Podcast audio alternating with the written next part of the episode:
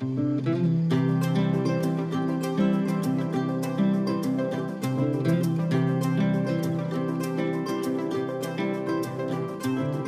disfruto de esta vida que me ha tocado en suerte.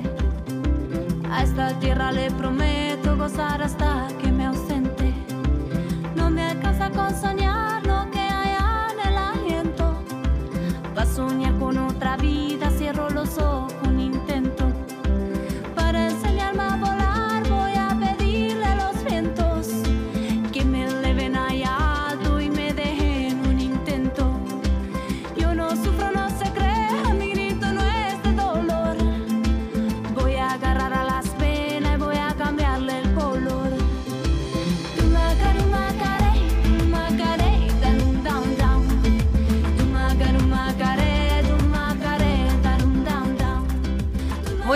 noches, bienvenidos a Cuento con Vos una vez más. Gracias por estar ahí del otro lado, gracias por acompañarnos desde Radio Nacional de Buenos Aires para todo el país.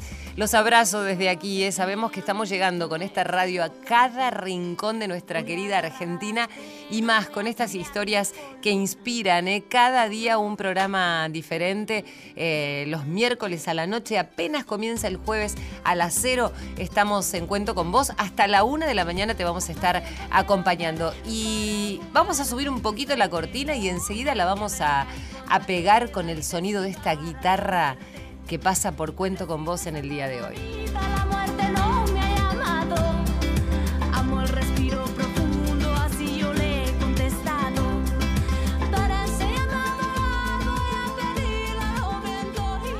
María Areces en la radio de todos. Cuento con vos.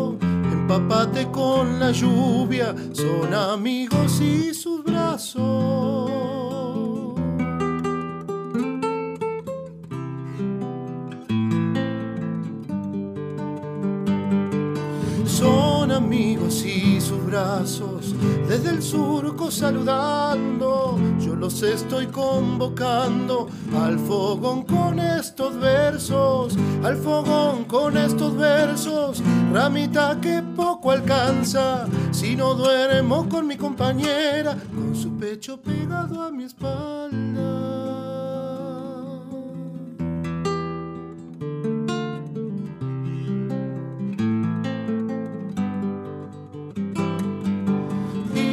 se nos vino el día, mateando para remontarla. En patas, hijos e hijas, alborotan la mañana.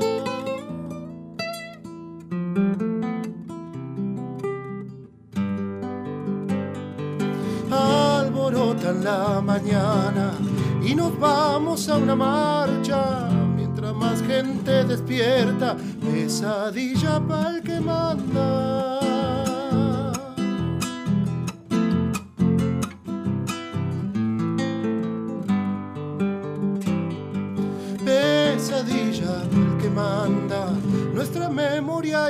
Conciencia dirán que siempre fue igual, que ya no vale la pena, no vale la pena quedarse en el dolor, esconderse en el olvido. Me voy con ellas y ellos, sembrando irá floreciendo.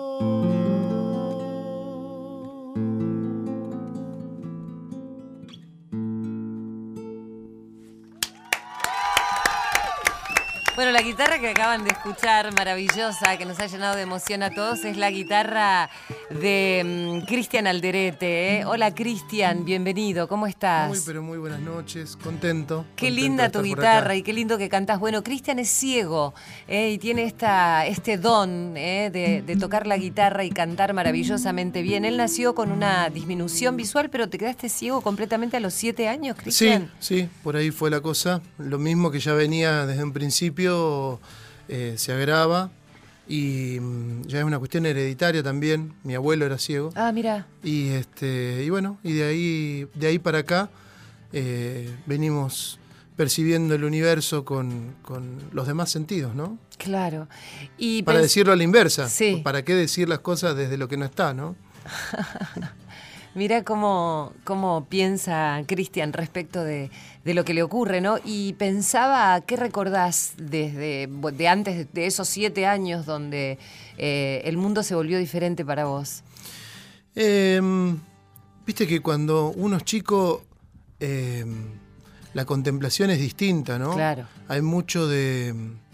Hay mucho quizás de emoción, todo está ligado con que si nos gusta o no nos gusta, si nos da alegría o tristeza, si nos da deseo. Y un poco las imágenes que, que recuerdo están más ligadas a eso. No es una cuestión tan analítica, sino por ahí me acuerdo fragmentos de alguna serie que veía en nuestra televisión de blanco y negro este, o en el fondo de, de nuestra casa ahí en Rafael Castillo, en la casa de mis abuelos, el árbol de mandarinas que estaba ahí, que andaba dando sus frutos para estas épocas justamente, que me pegaba unos empachos monumentales comiendo mandarina, antes de que maduren.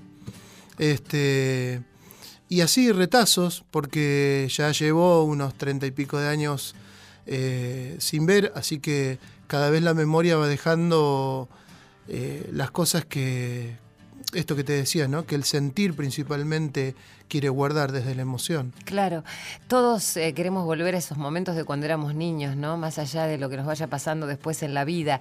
Y como vos decías, como todo se toma cuando es chico, desde la emoción, imagino que eso lo recordarás y lo guardarás muy en lo profundo tuyo para cantar, para dar, para compartir con los demás, ¿no? Todas esas emociones deben rondarte permanentemente. Sí, sí, aparte, bueno, yo tengo hijos, así que viste que también todas esas emociones se vuelven de alguna manera a transitar desde otra perspectiva eh, cuando, cuando observás, cuando compartís, cuando hablas con tus hijos este, y con tus hijas. Que un poco esta canción que acabo de cantar, que se llama Remita de Palo Santo, es una canción que hice hace poquito, eh, cuenta un poquito eso, ¿no? Como la vida cotidiana, con mi compañera, con Lucía, este, y con los chicos nos dan esas cosas de, de ternura mezclada con el, el esfuerzo cotidiano, con el tedio de la rutina, con, este, con las luchas y las convicciones de cada uno y cómo eh, los chicos se van criando un poco en eso.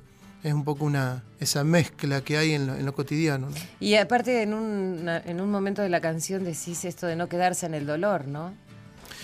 Y una de las cosas, yo pienso que las experiencias, eh, llamémosle de alguna manera bisagra, ¿no? Para no decir ni traumáticas, ni trágicas, ni eh, no, no ponerle ninguna connotación, son oportunidades este, para hacer algún giro importante en la vida de cada uno, ¿no?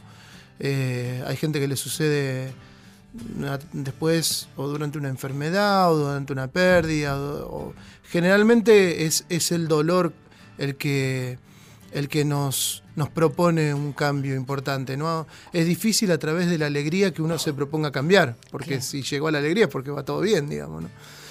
Entonces, este. mm, Y entonces ante, ese, ante esa propuesta que te da una situación, en este caso el hecho de no ver, que tampoco es algo que vos aceptás un día y ya está, y quedó aceptado para toda la vida, es algo que tenés que aceptar cotidianamente, porque salís a la calle y tenés que interactuar con la gente, con los lugares, con lo que está preparado y lo que no está preparado, con lo que uno está dispuesto a aceptar y, y otras cosas que no.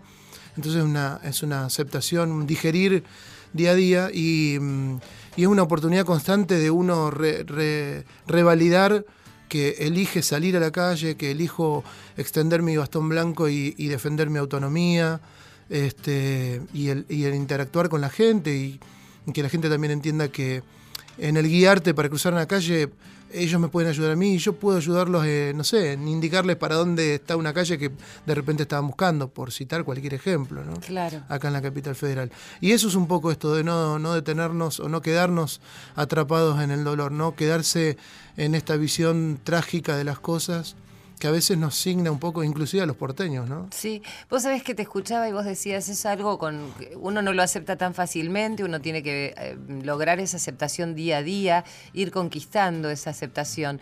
¿Y qué te pasó cuando a los siete años se empezó, se empezó a disminuir cada vez más tu visión y de pronto empezaron a desaparecer las cosas? En realidad... Em, eh, jugaba mucho en el barrio por, por los mismos lugares, entonces en un principio creía que veía. Eh, tenía ¿Cómo como es la. eso? Y yo andaba en bicicleta y creía que. O sea, yo tenía la imagen de la vereda, de la calle de tierra donde solía andar. Entonces yo creía que, que veía y andaba hasta que me empecé a pegar golpes y dije, ah, no, algo no está, no está funcionando. Eh, o le decía a mi mamá a la mañana que había mucha, mucha niebla, porque nos levantábamos muy temprano, veníamos en escuela para disminuidos visuales acá en primera junta, teníamos como dos horas de viaje, estábamos en Rafael Castillo, en el partido de la Matanza. Y, bueno, y mi mamá me decía, no, no, no hay niebla. Y era, bueno, que yo ya estaba viendo todo nublado y después eso avanza, el desprendimiento de retina, cataratas, un, un combo de, de cosas. Eh, pero ya te digo, fue a través de, de esto casi del, del juego del poder y no poder eh, que, que- que llegó a esta situación y hoy haciendo memoria creo que por lejos la situación es mucho más traumática en, en esa situación eh, para mis viejos, que, o sea, para los padres, que, que para, para el niño en sí mismo, digamos, ¿no? Distinto es cuando esa situación se da quizás eh, más en la adolescencia o ni hablar en un adulto, que ya tiene toda una, una dinámica de vida constituida y bueno, y hay que, hay que formar todo otra vez, ¿no? Yo estaba comenzando el colegio, o sea que mis viejos se ocuparon de encontrar un colegio para ciegos e inmediatamente voy a la 511 ahí de, Matanza y ya empiezo a trabajar, por un lado, la, la lectoescritura en braille eh, y a trabajar todo lo que tiene que ver con orientación y movilidad y actividades de la vida diaria, eh, todo desde técnicas para, para poder ubicarse con los demás sentidos. Claro, en tiempo y espacio y además se te agudizan un montón de otros sentidos, ¿no? Sí, eh, viste, a veces la gente dice, vos tenés un super oído, un super tacto. Es una cuestión de ejercicio, digamos, Claro. ¿no? Uno, eh, uno tiene una cantidad de atención o de, o de energía para, para poner en algo y si la repartimos en, en menos cosas, casi diría matemática, eh, obviamente uno está como... Yo escucho lo mismo que escucha cualquier persona, solo que toda esa información que llega a través del oído, uno lo procesa, lo interpreta, lo, lo cruza con otra información, con, con el olfato, y bueno, y vas eh, con, con el tacto y vas sacando conclusiones de toda esa información que te llega, digamos. Pensaba en ese mundo interior tuyo, ¿no? De la creatividad, de la canción. ¿Cómo llevas tu vida con tu mujer, con esos cuántos chicos? ¿Cinco hijos Cinco tenés? hijos. Contame cómo se llaman las edades y vamos a mandarle un saludo a todos. ¿eh? Gonzalo de 20, Facundo de 19, Candela de 13, Lala de 12 y Agustín de 11. ¿Y tu De- señora? bueno, casi 11, ahora en agosto. ¿Y tu señora que le nombraste hoy? Lucía. Lucía. Lucía, sí, sí, sí. Lucía, bueno, imagínate con semejante tribu, es una luchadora tremenda, in- incansable de levantarse a las seis y media de la mañana y estar todo el día arriando este, la casa, nada más Claro. ni nada menos que la casa. Bueno, aparte labura también, así que. eh, y bancar la, la- el ritmo de, de- de un músico que, bueno, que tenemos horarios a veces tan Sí, atípicos. claro. eh, y, y por ahí a veces a contramano de, de lo cotidiano rutina, de, ¿no? la, de la gente en general. Bueno, vamos a seguir escuchando la música de Cristian, es de la Ferrera. Bueno, recién contábamos, Cristian Alderete perdió la visión cuando era chico, está acá con nosotros. ¿Cuántos años tenés ahora, Cristian? 40, recién 40 años recién cumplidos y nos está contando de cómo es el mundo desde su lugar. Ahora les vamos a contar eh, a qué se dedica él, porque le pone a música a su vida en la Sinfónica Nacional de Sigos, pero además él es profesor de música, le enseña a los chicos. ¿Querés tocar algo más acá? Sí, y después vamos no. a poner un pendrive con la música que trajiste, ¿te parece? Bárbaro. Ay, me sí. encanta escucharlo acá al lado mío, es como tener el propio concierto. Aparte el estudio está hermoso acá, suena, suena lindo. ¿Viste? ¿Te gusta Sí, cómo suena? Tiene sus auriculares puestos, así que están muy lindos todos los estudios de, de la radio. Y Radio Nacional en ese sentido se destaca Mira que uno con, la- con el tema de la música anda por, por muchas radios, ahora hay muchas radios este, eh, que por ahí ni siquiera transmiten en, en FM o en AM, sino que son online. Y, y la verdad que Radio Nacional, la acústica de las salas son una ¿Viste belleza. qué lindo? Una belleza. Bueno, ya que hablamos de, de los hijos, voy a hacer un, un escondido también, pero así como tipo canción, y que se llama justamente A mis hijos. A ver.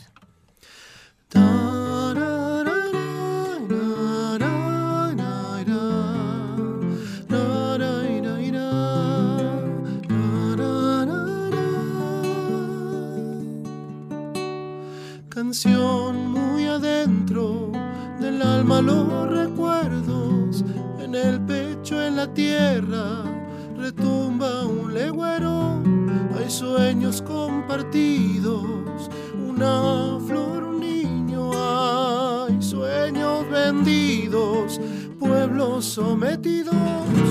No estás sola, no estoy solo, compartimos el camino. Dale chango, zapateale, si se oscurece el destino.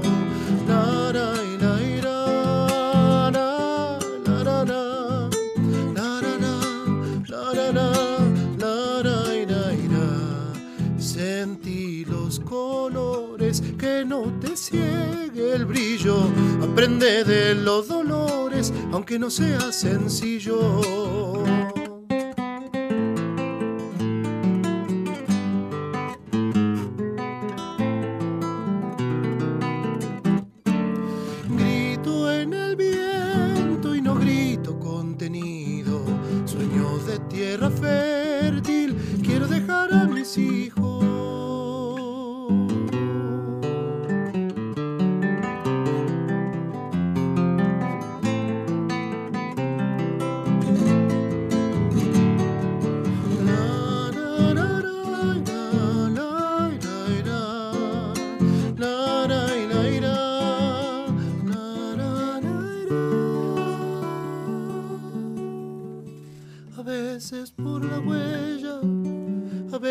El vacío, tranco a tranco nos vamos haciendo camino.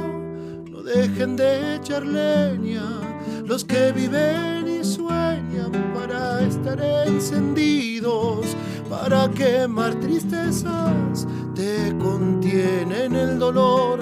Es una mañana clara si dejas que la canción llegue a la raíz del alma.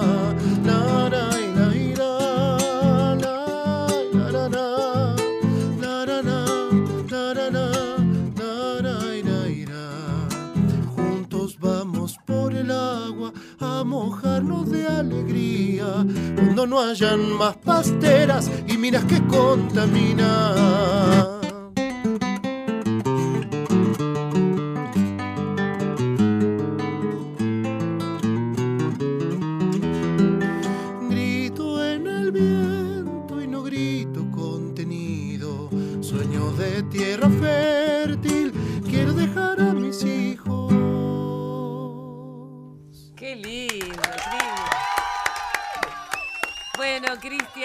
Este, Cristian Alderete está con nosotros, es profe de música, él está en la Sinfónica Nacional de Ciegos, pero hoy es trombonista, sin embargo es un gran guitarrista, tiene un don para la música maravilloso, recién les decíamos que él es ciego y quiero destacar esto porque la verdad que nos está dando un ejemplo en un montón de cosas cuando nos dice que hay que superar el dolor y es un elemento común que hay en sus canciones. Recién escuchaba que también en esta canción que le dedica a sus hijos les dice que hay que trascender el dolor, ¿no? Y, seguir para adelante. Cristian, eh, yo sé que vos buscás transmitir a quienes eh, tienen alguna discapacidad tu experiencia en este difícil mundo de la inserción laboral y sé que eh, además de la formación académica, mm, te parece importante generar una capacidad de perspectiva en los futuros docentes de los chicos para que sepan que existen instituciones que los integren y los puedan ayudar a insertarse laboralmente. Sí, o sea, yo soy profesor en una materia que se llama formación laboral y está en el cuarto año de mm, la formación de los profesores para ciegos, digamos, ¿no? De los chicos y chicas que están estudiando para ser profes de ciegos. Eh, yo presenté un proyecto para esta materia y en, en este espacio eh, lo que intento acercar a, a, los chicos y chicas que están estudiando, es una perspectiva de la persona ciega. Ellos los acompañan en la edad escolar, ¿no? En toda la etapa escolar, ¿no? inicial, en la primaria, secundaria pero poder pensar también y la construcción, todo lo que se trabaja, todo esto que yo te contaba, que, que, trabajé en su momento, la lectoescritura en braille, el uso del bastón, digamos, el poder orientarse en la calle, eh, tanto en, sí, lograr la autonomía, ¿no? lograr la autonomía, no, no tiene que ver solo con una cuestión de superación personal, o sea, con una cuestión meramente idealizada, sino que tiene un valor eh, que tiene que ver con todo esto, con lo que hablamos siempre de la inclusión, ¿no? Eh, si uno quiere eh, formar parte de una sociedad, de un colectivo, bueno, tenemos que tratar de estar dentro de ese colectivo sin eh, ignorar las particularidades de cada uno, sean las nuestras o las de cualquier otro, este, de cualquier otra índole, pero tratar de tener también nuestras, nuestros derechos y nuestras obligaciones también, ¿no? Entonces, en esa realidad poder pensarnos como como personas que, podemos trabajar, como personas que podemos ser padres y madres, como personas que podemos reclamar nuestros derechos, como personas que podemos enseñarle algo a alguien, no somos eternamente alumnos o pacientes de algo, ¿no? Podemos ser eh, también este, doctores en, en, alguna disciplina. Mira, yo te veía tocar la guitarra y digo, Cristian, qué ciego, toca la guitarra como los dioses. Yo cada vez que agarro una guitarra intento, digo, no, no voy a poder, no voy a poder. Hay algunas, hay algunas este, notas que eh, para mí siento que son imposibles de sacar. Y yo lo veo a Cristian y digo, mirá, la, la, facilidad que tiene. Y además es un don, ¿no? Para cualquier músico esto de, de poder agarrar un instrumento. En la Sinfónica vos sos trombonista, ¿verdad, Cristian? Sí, yo hice la carrera en el Conservatorio de Música de Morón, allí me recibí y bueno, soy profe de, trombón y estoy en la Banda Sinfónica Nacional de Ciegos que pertenece al Ministerio de Cultura. Eh, hace 21 años. Y contame tu encuentro con esa guitarra y cómo fueron los primeros acordes y cómo fue este, empezar a, sentir el, sonido es maravilloso, ¿no? Cuando uno empieza a sacar las notas en la guitarra. Sí, vos Me va a tener que enseñar, Cristian, porque te lo veo y digo, no puede ser una masa. sería una, alegría. Em, la, comunicación con la guitarra fue un, un largo este caminito, lo sigue siendo porque siempre uno tiene intenciones de seguir aprendiendo. Eh, cuento la anécdota que la primera guitarra que llega a casa es porque mi, abuela, que, siempre era de, jugar algún numerito a la quiniela, de, ¿no? ¿A qué le jugabas si le jugamos? Mm, claro, y, una vez hubo un evento ahí en, el barrio central, en Rafael Castillo, por el Día del Niño, y, y sorteaban, rifaban una guitarra y un bombo. Yo en realidad, vos sabés, te confieso, quería ganarme el bombo. Lo veía más accesible para mí, yo tenía 5 o 6 años. Este, y mi abuela fue y se compró, no, no, sé, si todos, pero gran, gran parte de los números, y finalmente se gana la guitarra. Entonces así llega la primera guitarra este, a nuestra casa, una guitarra bellísima que tenía todo un trabajo de, un grabado así en, en el clavijero que tenía como un caballo. Entonces, para mí era la sonoridad, era la textura también, ¿no? Del instrumento, la vibración, y por supuesto no tenía ni idea de cómo se tocaba. Y así estuve durante varios años explorando la, guitarra. Sin profesor, o sea, no es, no es, que dijiste, bueno, voy a tomar clases, sino que vos solo todos los días un poquito tratabas de... Igual no aprendí nada así, o sea, no aprendí nada de lo formal. Eh, sí a, a, esto, a explorar el sonido. Sí, sí, a explorar un instrumento y que hoy por hoy me parece que está buenísimo que en algunos espacios trabajan así con los chicos, ¿no? En esta cuestión de primero explorar el instrumento, cómo lo incorpora tu cuerpo, cómo lo incorporan tus sentidos, y después pasar esa otra cosa formal que es, bueno, la posición de la mano, la posición del cuerpo, la posición del instrumento, etcétera, etcétera, ¿no? Que ya no se encasilla en, en un estándar de, ejecución, de interpretación del instrumento. ¿En qué, ¿Cuál es el secreto? ¿En qué radica la sonoridad de una guitarra, que una guitarra suene bien, Cristian? Uh, en la emoción que le pongas, en la técnica que tengas, es como el canto, ¿viste? Hay, y sí, hay un porcentaje importante que tiene que ver con con el yo no, no, digamos, no te quiero contradecir porque en gran parte también coincido en esta cuestión del, no sé si decir del don, pero hay una cuestión espiritual, ¿no? con respecto a la música, pero después hay una parte muy importante que es el laburo cotidiano, el trabajo cotidiano, y que entonces este, a, a veces la gente por ahí resume a, a la, a todo el logro de un músico a, a, que nació para eso. ¿no? El tipo se esforzó durante mucho tiempo, muchas horas de estudio, muchas horas inclusive de, de, frustración de que algo no te salga y de buscar la forma y de encontrarla recién quizás en años. Con lo cual vos me estás diciendo que todos pueden. A ver, algunos nacen con más facilidad sí, para sí. hacerlo y mi, otros mi, les cuesta un poco más. Sí, mi pensamiento, a pesar de que es, es, justamente motivo de muchas veces de discusión. ¿eh? Con, hay gente que dice, no, no, para eso hay que nacer. Yo creo que todos partiendo desde la, desde la voluntad de querer, eh, todos pueden, todos podemos. Claro. Algunos por ahí tienen más facilidad, tienen que estudiar menos. Es como en el colegio también, ¿no? Sí, Viste que. Sí, este, sí, y otros este, sacan una sonoridad distinta. ¿Y cuánto tiene que ver la emoción en todo esto, Cristian? Yo creo que tiene que ver mucho. Eh, creo que la emoción. Eh, igual no, no, no, me estoy ajustando a una cuestión de diccionario, ¿no? Te digo por ahí cómo cómo resuenan en mí las palabras. La emoción creo que es esa cosa que nos desborda, eh, sea de tristeza, de alegría, de, de, de, de, qué sé yo, de júbilo, de lo que fuere, ¿no?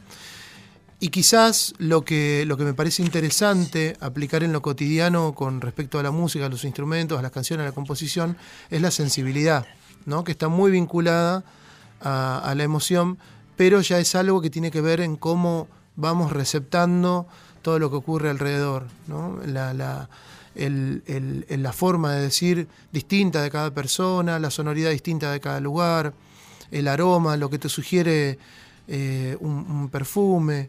Eh, y yo creo que de eso está construida las cosas que perduran en, en el arte.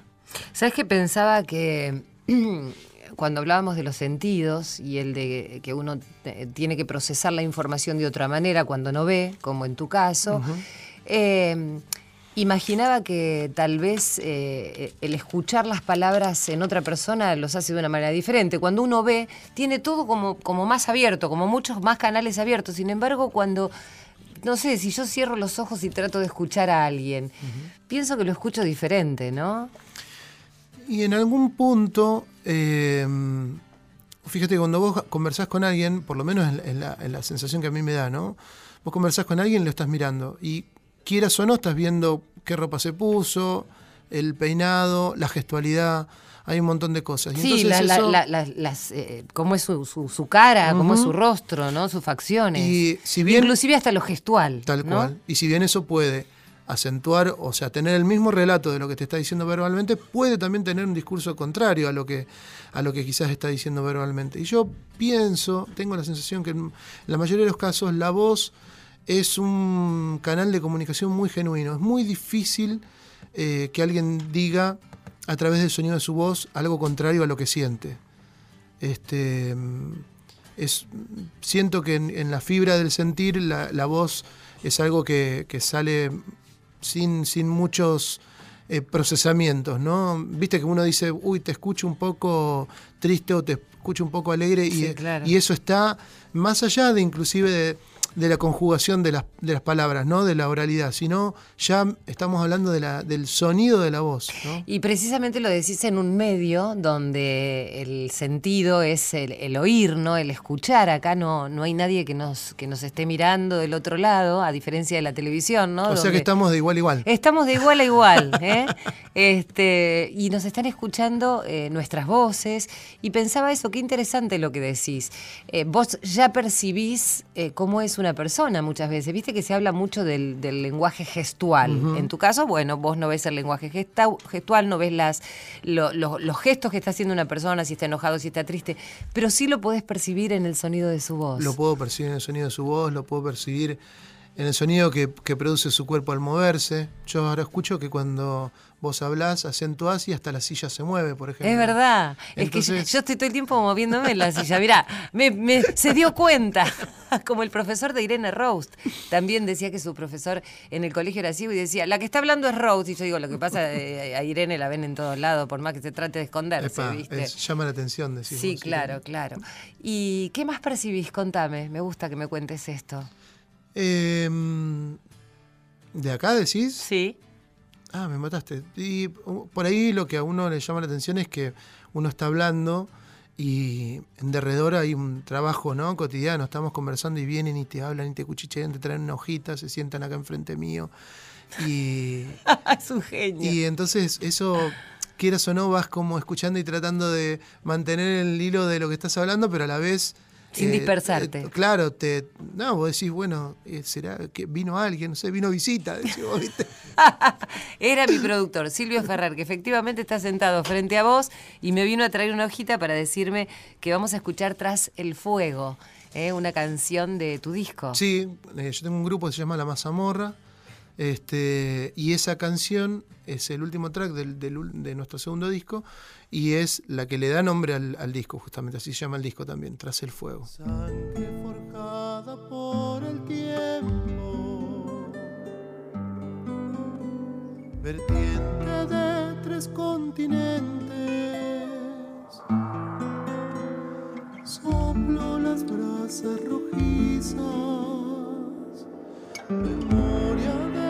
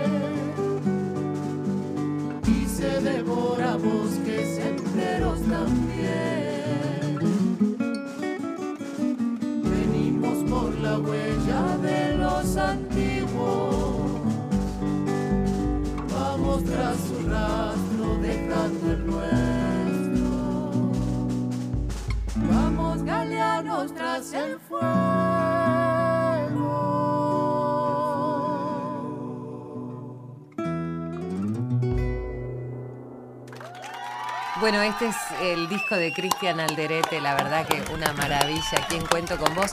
Y lo que me llama la atención es que aún, a pesar de ser ciego, dice, acá vinieron, te trajeron un papelito, eh, vos te movés en la silla cuando hablas. Y efectivamente vino Silvio Ferrer, me trajo un papelito con el disco y yo digo, por las dudas no hagamos nada, pues se da cuenta de todo. O particípenme. o participémoslo. Bueno, vamos a hacer una muy breve pausa. Hasta la una de la mañana estamos compartiendo aquí. Enseguida les vamos a contar porque Cristian, bueno, como les decíamos, forma parte de la Sinfónica Nacional de Ciegos. Tiene una presentación ahora. Además es profesor de música. Intenta enseñarles a aquellos que enseñan, ¿eh? para que tengan una autonomía, para que puedan tener herramientas en la vida, más allá de la particularidad de cada uno. ¿eh? Este, así que una historia maravillosa. Y lo más importante, no quedarse en el dolor, tratar de trascender estas cosas, estos escollos, estos obstáculos que a veces te pone la vida. Cuento con vos, con la conducción de María Areces. María Areces en la radio de todos. Cuento con vos.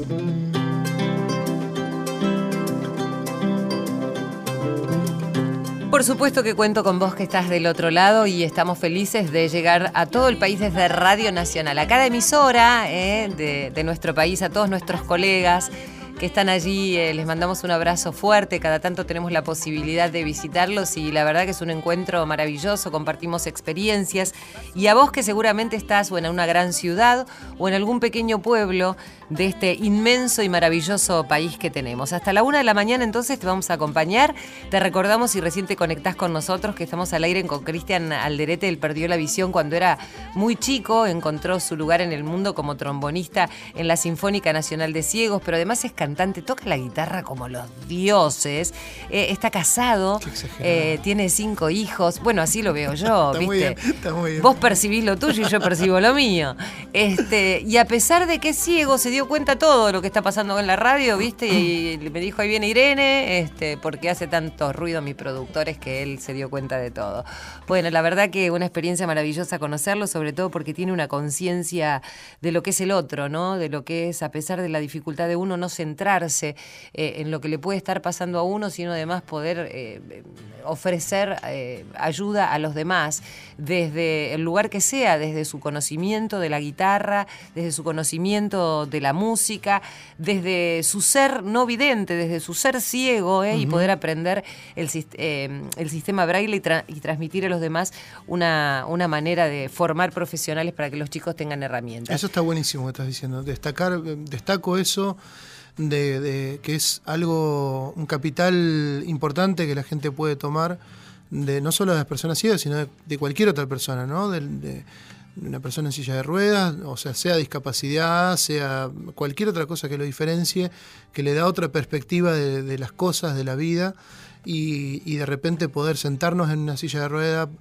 subirnos a una muleta eh, ver las cosas desde otra perspectiva nos, nos puede enriquecer mucho. A mí me sorprende la capacidad de esta palabra que está tan de moda, pero que creo que es muy justa, de resiliencia, que tienen muchas personas que entrevisto, Cristian, porque cada una de ellas te muestra la vida desde un lugar diferente, primero porque ocupan un lugar diferente, todos ocupamos un lugar diferente, ¿no? Desde el trabajo que hacemos, desde la familia en la que nos criamos, desde los afectos con los que estuvimos rodeados, desde lo que tuvimos y no tuvimos, desde el corazón y del alma, digo, ¿no? Y algunos ven absolutamente todo, en el caso como vos que no podés ver nada desde, desde el sentido de la vista. Literal, claro. Este, pero eh, tenés una, una capacidad para armar canciones, para cantarlas, para enseñar a otros. Entonces, cada una de estas personas es una enseñanza en sí misma, ¿no? Y, creo que eso es muy importante, poder dar lo que uno tiene y que siente que es importante y que sabe hacerlo, ¿no? Sí, sí, aparte, sobre todo en un,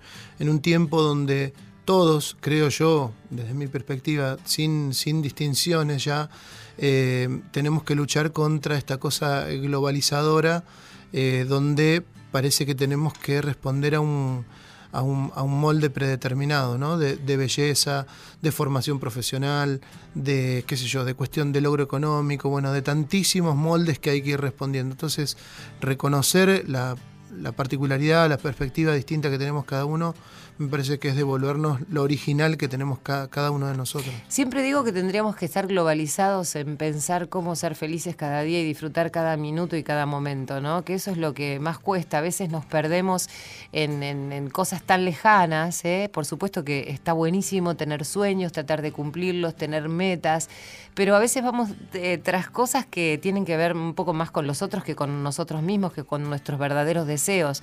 Muchas veces estamos esperando este, la aceptación de los otros y por ahí la felicidad se encuentra por otro lado, ¿no?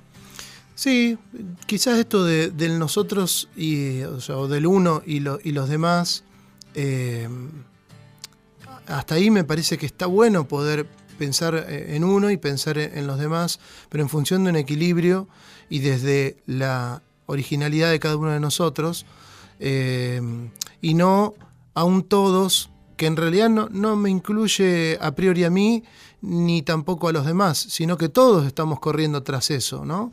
Todos estamos corriendo tras el consumismo. No es que el consumismo nos integra y nos da una felicidad, un equilibrio, este, no sé, emocional, económico. Todo lo contrario. Absolutamente. Mm. Porque muchas veces no se llega nunca, ¿no? Y cuando se llega, dicen que a veces ese es el. Algunos desde el psicoanálisis dicen, bueno, ese es el motor de la vida, ¿no? El deseo constante. Mm. Y a veces ese deseo constante genera cierta infelicidad, porque decís, hay cosas a las que por ahí nunca voy a llegar y me pierdo de disfrutar este preciso momento. Pero bueno. Me parece que igual son dos deseos distintos, ¿no? Sí. El deseo del consumismo es como esta, una cuestión de insatisfacción este, no saludable, digamos, ¿no? Y yo lo que te decía, por ejemplo, el deseo de seguir siempre aprendiendo en la guitarra no quiere decir que mientras tanto no disfruto de, de, lo, que, de lo que sé, digamos. ¿no? Absolutamente. Y cada vez querés hacer mejor tus canciones y por supuesto que eso implica que el día de mañana vayas creciendo en lo que te gusta, ¿no? Pero la felicidad está en el tránsito. Tal cual, Así es. Menos cuando está embotellado, ¿viste? Claro, bueno, si te tomás el subte ahora cuando salimos de la radio, te digo, bueno, ahora ya es tarde, ¿no? Porque es de noche, pero digo, cuando a la tarde te tomás el subte, te digo que es complicado. Pero bueno, te haces muy amigo de un montón de gente porque la tenés bastante cerca. Sí, sí, sí, vas ahí face to face. Bueno, vamos a hablar con una amiga también, eh, ella es presidenta de la Fundación Dono por Vos y vos sabés, Cristian, que tiene una tarea increíble, este, maravillosa también, que acompaña a muchos chicos y chicas a en este proceso donde muchas veces eh, se les declara alguna enfermedad y tienen que esperar algún trasplante, entonces hace una campaña nacional muy importante para que los chicos puedan acceder a esos órganos, para concientizar sobre la importancia de la donación de órganos y ella trabaja a destajo y acompaña, pone el cuerpo y el corazón en esos chicos y ahora están pasando momentos particulares, como siempre. Mónica Setur, ¿cómo estás, amiga? Hola amiga, ¿cómo estás María? Muy bien, ¿cómo estás vos? Pero muy bien, acá estamos, trabajando como siempre a full, felicitando ahí al, al músico que tenemos hoy. ¿Viste qué lindo? La verdad. Gracias. Te tengo que felicitar yo, ya con lo poquito que cuenta María, es una tarea muy de, mucha entrega física y espiritual, así que te felicito. Y sí, es lo que elijo cada día, como siempre lo hablo con mi amiga María ahí, es lo que elegimos para, para vivir y, bueno, así es mi elección de vida, es poder dar un poquito más. Moni, contanos... Así que a tu disposición también para cuando quieras, para lo que necesites o para hacer alguna cosa juntos también. ¿Cómo no? ¿Cómo no? ¿Eh? Está bueno ¿eh? que siempre se junten personas para, para ayudar a los otros. ¿eh? La verdad que eso es como una cadena de favores este programa. Exacto, lo que siempre hablamos. Se van conociendo y después se van quedando en contacto y, van haciendo cosas juntos y trabajan juntos en, en, función de los otros. Moni, contanos en qué momento está Dono por Vos, qué se necesita, cómo estamos.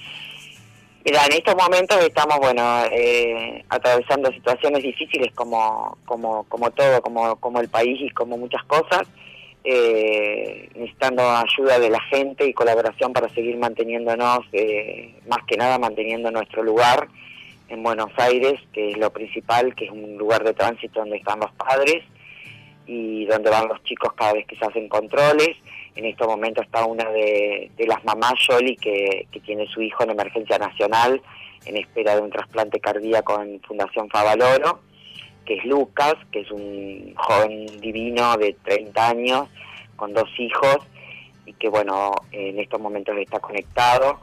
Y los otros días lo pude visitar en terapia y bueno, ayer se pudo levantar por primera vez después de casi tres meses, así que bueno, haciendo mucha fuerza por él eh, después por Tayel, nuestro bebé de un año de la fundación, el bebé más chiquito que tenemos, que fue trasplantado la semana pasada de médula y que está también ahí. Estamos a la espera de, los primeros días para que prenda su médula nueva y agradeciendo siempre a todas las familias donantes y, a seguir por, más donación y tratando de, hacer eventos y cosas para, para recaudar eh, fondos que lo más lo, que más nos preocupa en este momento para poder seguir manteniendo. Eso es lo importante, ¿no? Eh, qué importante el trabajo que realizan y yo apelo a todas aquellas personas que nos escuchen, que se pongan en contacto con la Fundación eh, Dono por Vos, porque eh, primero que el, hecho de ser donante de médula, por ejemplo, uno a veces se asusta, pero es algo muy simple porque se trata... Muy simple. a uno no le cambia la vida, es ir un rato, este, es un ratito. Contalo vos, Mónica, para...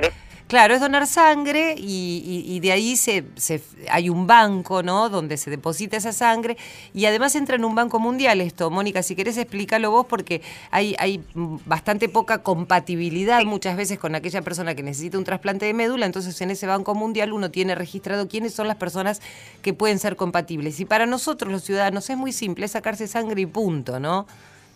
Exacto, es ir al, hospital, eh, dar un dador de sangre, de ese dador de sangre se puede salvar cuatro personas eh, en el hospital, en el hospital que uno va, porque se divide en plaquetas, en glóbulos rojos, en glóbulos blancos, y, entonces son de entre tres y cuatro personas que se le puede ayudar con ese solo dador de sangre que damos, que son 435 mililitros.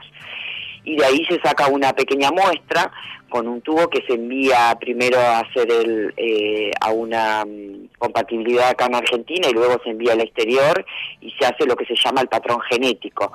Yo siempre le, para que la gente lo entienda, como tenemos en los yogures, en cualquier envase tenemos una barra de un código de barra que lo pasamos por el lector del supermercado. Bueno, nosotros somos iguales, tenemos un lector, una barra eh, genética, que esa barra genética es compatible con alguna persona que nos esté necesitando en algún lugar del mundo.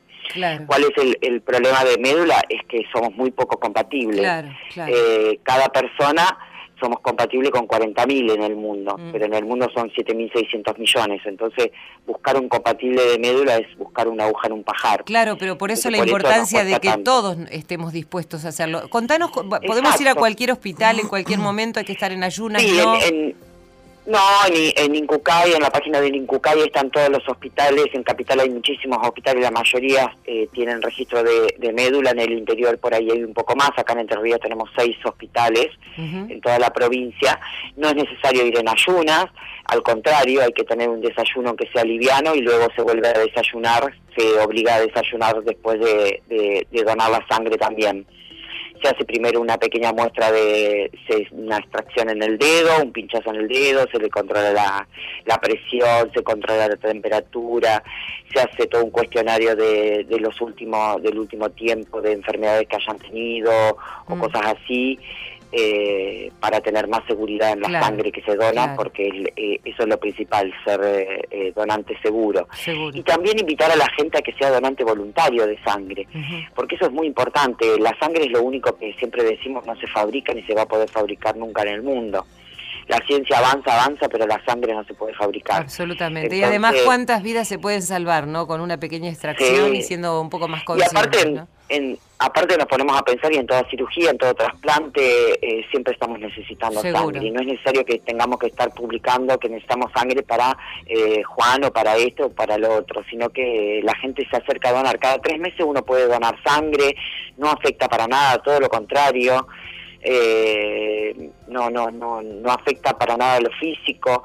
El día que vamos a suponer que uno, eh, la donación de médula es en vida, uno eh, dona, va, se registra como posible donante de médula, eso tarda unos seis meses en entrar al registro mundial y te llaman, por ejemplo, de, no sé, de, de Tailandia, Sí. diciéndote que hay una persona que está enferma con alguna enfermedad como puede ser leucemia, Y vos sos compatible. aplasia medular, y sos compatible. Sí.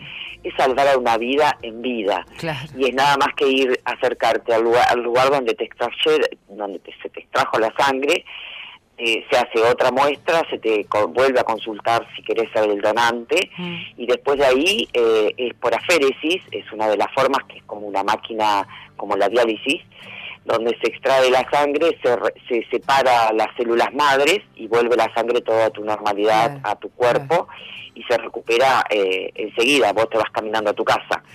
Y otra forma es sacando desde el hueso de la cadera, Mm.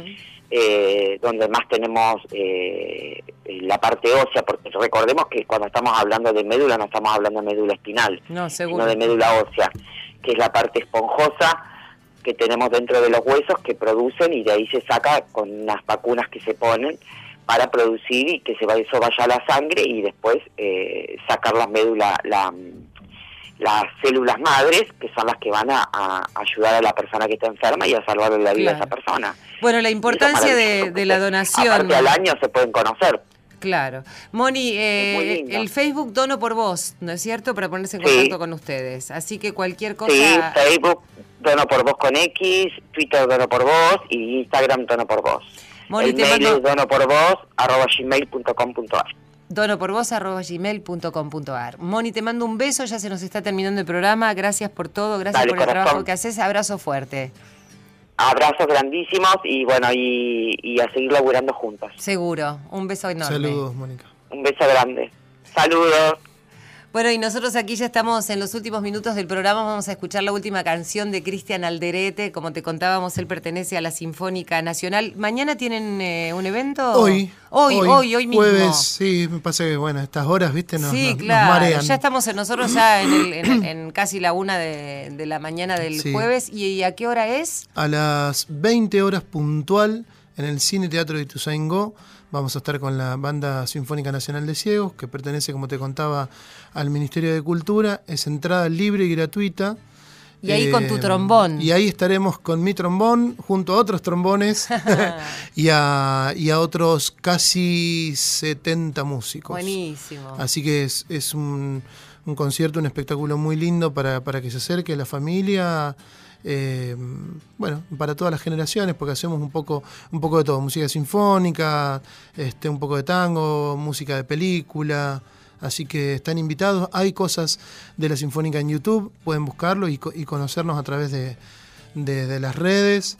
Y así como eso también, bueno, lo que te contaba antes, participo en, en- en grupos principalmente de música popular, de folclore, así que la Mazamorra, el Tierral y la Casimiro Brás también. Este, Para que por- te escuchen ahí en YouTube. Sí, sí, y para que se vengan a las peñas. Claro. A bailar, a, a encontrarse. ¿Cómo se conectan con vos si alguien quiere ir a alguna de tus peñas?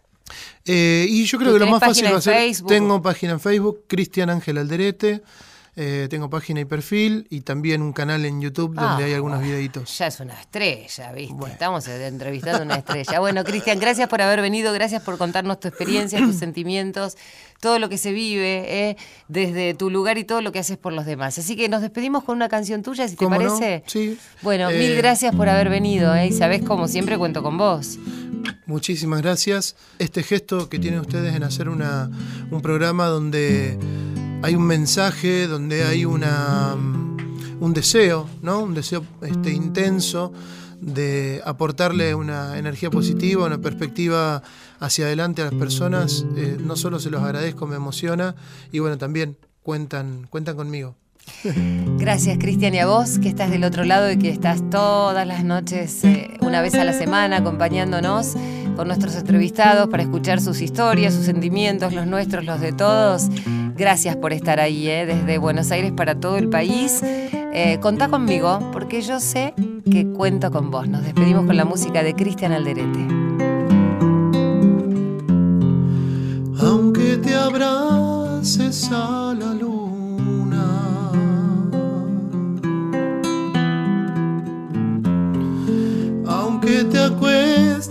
con el sol,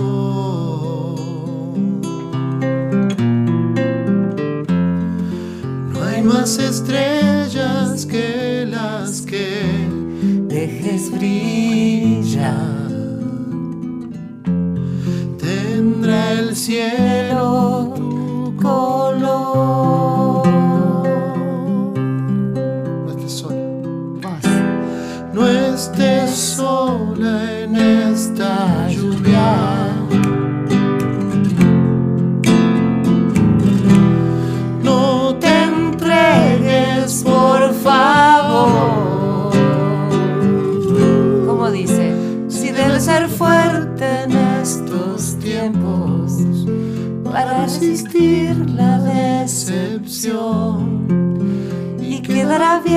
en mente y alma, yo estoy con vos.